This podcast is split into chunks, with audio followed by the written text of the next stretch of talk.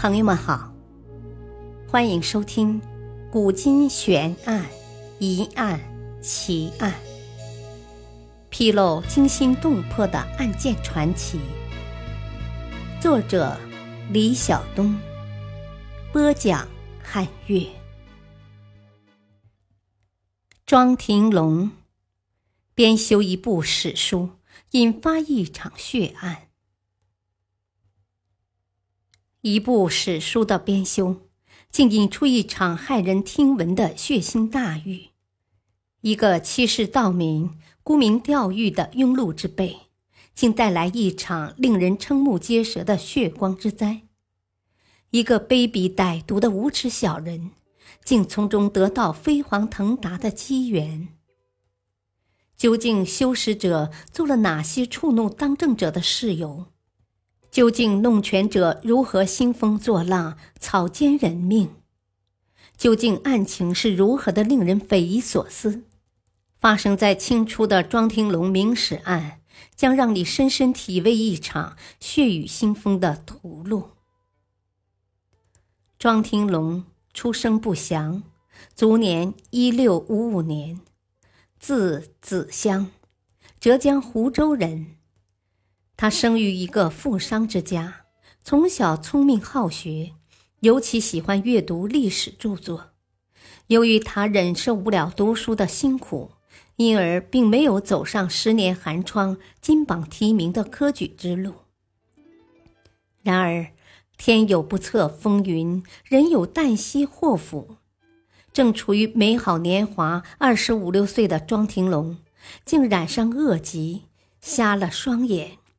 美好的生活突然间变得黯淡无光，但他却未因此颓废堕落，反而决定效法先贤，著述一部史书，传诸后世。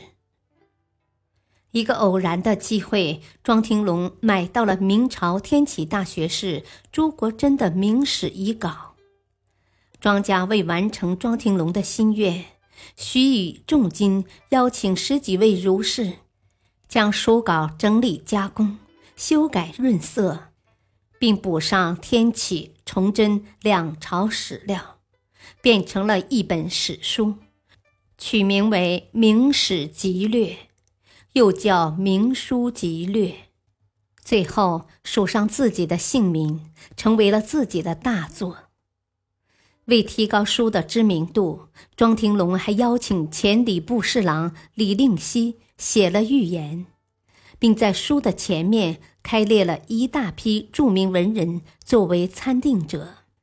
但其实很多被列进去的人根本就没有参与任何工作。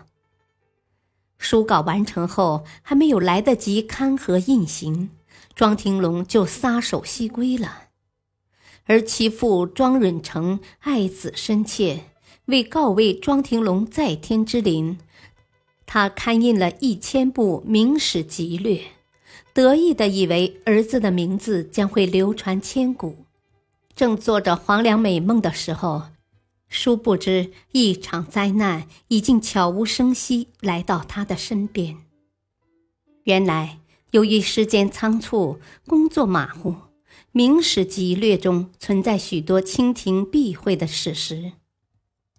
第一，《明史集略》直书了明朝与后金的关系，书中直书清太祖努尔哈赤的名字、官衔，还记载了明朝大将李成梁杀死努尔哈赤父祖、收养年幼的努尔哈赤的事实，还斥骂了降清的明朝官吏。第二，对满族人用了贬称，如夷寇、奴友之类。第三，如实记载了南明抗清的历史，记录了南明三王的即位、正朔等。这些史实都是清朝统治者不愿意看到的，在当时，谁写了这些都有被抄家杀头的危险。正是这些史实，才引发了这场骇人听闻的文字狱。到底它引发了怎样的血雨腥风呢？顺治十八年（一六六一年），归安知县吴之荣告发了此书。由于湖州知府陈永命接受了庄允成数千元的贿赂，拒不审理，但庄允成却不向吴之荣行贿，因而吴之荣见敲诈不成，再度告发，事情越闹越大，最后惊动朝廷中的辅政大臣鳌拜等人。树欲静而风不止。尽管庄允成早已挖掉《明史辑略》中的唯爱字眼，但真正的屠戮仍然无情的到来。康熙元年（公元1662年），吴之荣赶到北京，向刑部状告庄允成撰写刊印逆书。康熙二年（公元1663年）。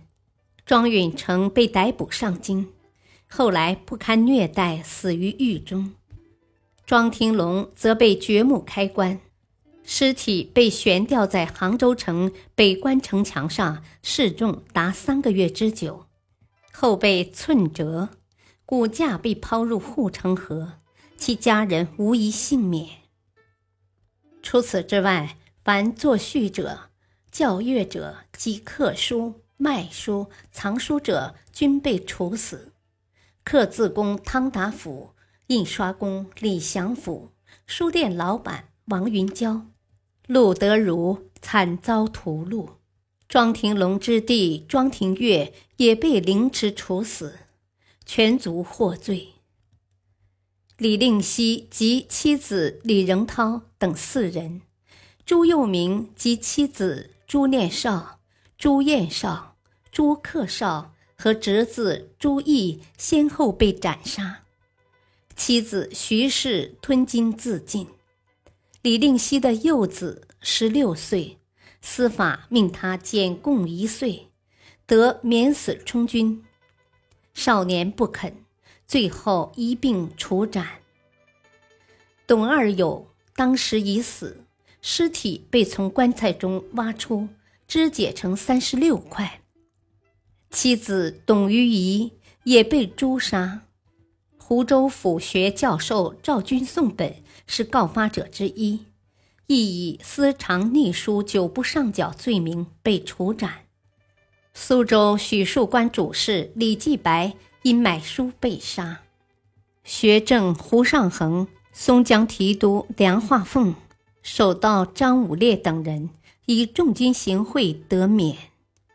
范香、查继佐、陆琪三人因是吴三桂手下红人吴六奇之助，无罪开释。告发者吴之荣得到庄允成、朱佑明两家大量财产。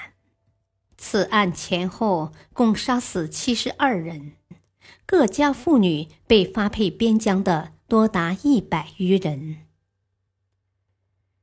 历史话外音：从被杀者的死法来看，杀人者简直丧心病狂，为了抹灭史实而伤害多少无辜的生命。